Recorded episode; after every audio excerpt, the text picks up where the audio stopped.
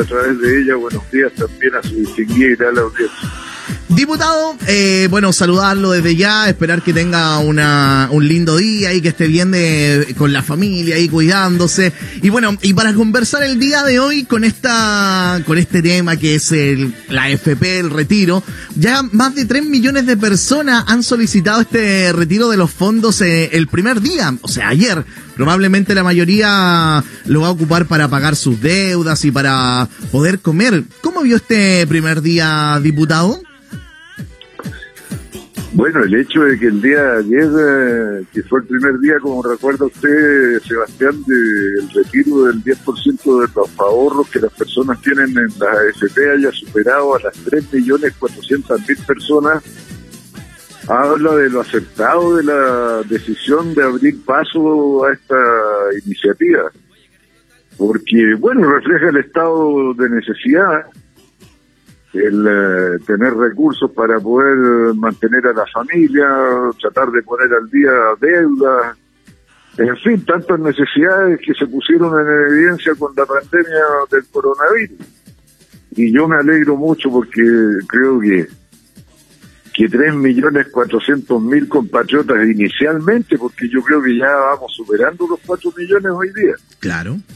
Eh, hayan eh, eh, tomado esta opción, bueno, un momento de felicidad frente a tanto sufrimiento, tanta angustia, tanta incertidumbre. Y bueno, esperemos que más allá de la solución que esto haya podido significar, se siga manteniendo el apoyo del Estado a toda la gente que lo necesita. Ni siquiera hablo de los más necesitados, hablo de todos aquellos a los cuales tienen necesidad, a veces son pequeñas y medianas empresas, a veces son personas, a veces son familias.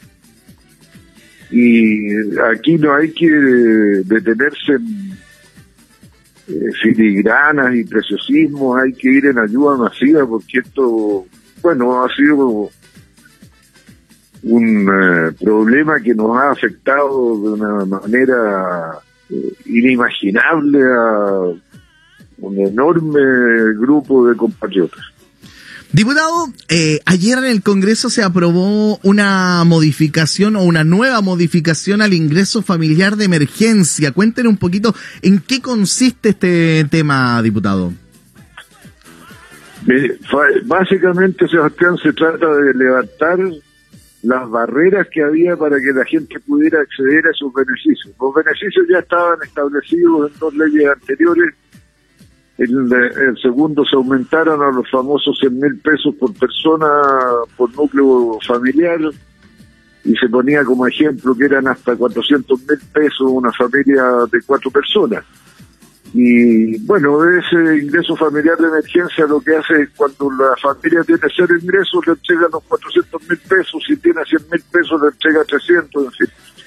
Pero se seguía guiando por los criterios tradicionales de otorgamiento de estos subsidios y apoyo a las familias más desfavorecidas. Ahora se han levantado esas barreras y basta con la sola declaración jurada para que se tenga derecho. Hay que hacer fe en lo que dicen las personas. Si una persona dice, nosotros tenemos menos de 200 mil pesos de ingreso, bueno, el suplemento se lo tiene que otorgar teniendo en cuenta esa declaración jurada y no todo el papelerío que antes había que juntar que hacía prácticamente imposible acceder al beneficio.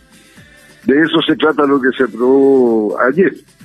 Y también se aprobó el llamado eh, plan de apoyo de emergencia para la clase media que consiste en un bono de 500 mil pesos y también la posibilidad de contraer, contraer una deuda eh, con cero interés y pagadera a cuatro años y que si a los cuatro años usted demuestra que no ha tenido los ingresos suficientes para pagarla, esa deuda simplemente se extingue, no, no, no sigue como deuda.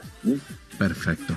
Diputado, eh, ¿qué se espera o qué impresiones le da la cuenta pública del presidente Piñera bueno, esperemos que sintonice con lo que piensa, lo que siente, lo que necesita el país. Yo creo que eso es lo fundamental probablemente va a ser un balance de lo que han realizado, tanto en la pandemia como en sus compromisos como gobernantes antes de la pandemia. Y seguramente también se va a referir a lo que va a sacar adelante en lo que le queda de gobierno. Me imagino que se referirá al tema del sistema de previsión social, que esperemos que se anuncie un cambio profundo de verdad para que dejemos de estar siempre aquejados por la escasez, sobre todo los adultos mayores que ya se han pensionado. Me imagino que tomará compromisos con la realización segura y cierta del plebiscito el 25 de octubre. Y bueno, alguna otra tarea que él estima que le queda pendiente y que es necesaria eh, para el país. Pero bueno, mire, las palabras se las lleva el viento. Yo espero que todo se traduzca en hechos. ¿ah? No, yo, yo creo que ya la gente está escuchada, de, cansada de escuchar y escuchar cosas que finalmente no se materializan. Diputado, eh, hay varias eh, AFP que han tenido diferentes problemas para, para la entrega y para hacer el proceso de, de retirar este porcentaje que, que se está dando hoy en día en las AFP. ¿Ustedes como, como su equipo de trabajo eh, van a estar eh, en caso que se estime conveniente ayudando a la gente de San Felipe y la Ligua también, eh, diputado? Sí, en nuestras sedes las personas que me ayudan eh, están colaborando con quienes tengan dudas para orientarlos de cómo se hacen los distintos trámites, no solo del retiro del 10%, sino que también las otras leyes de ayuda social que se han ido aprobando.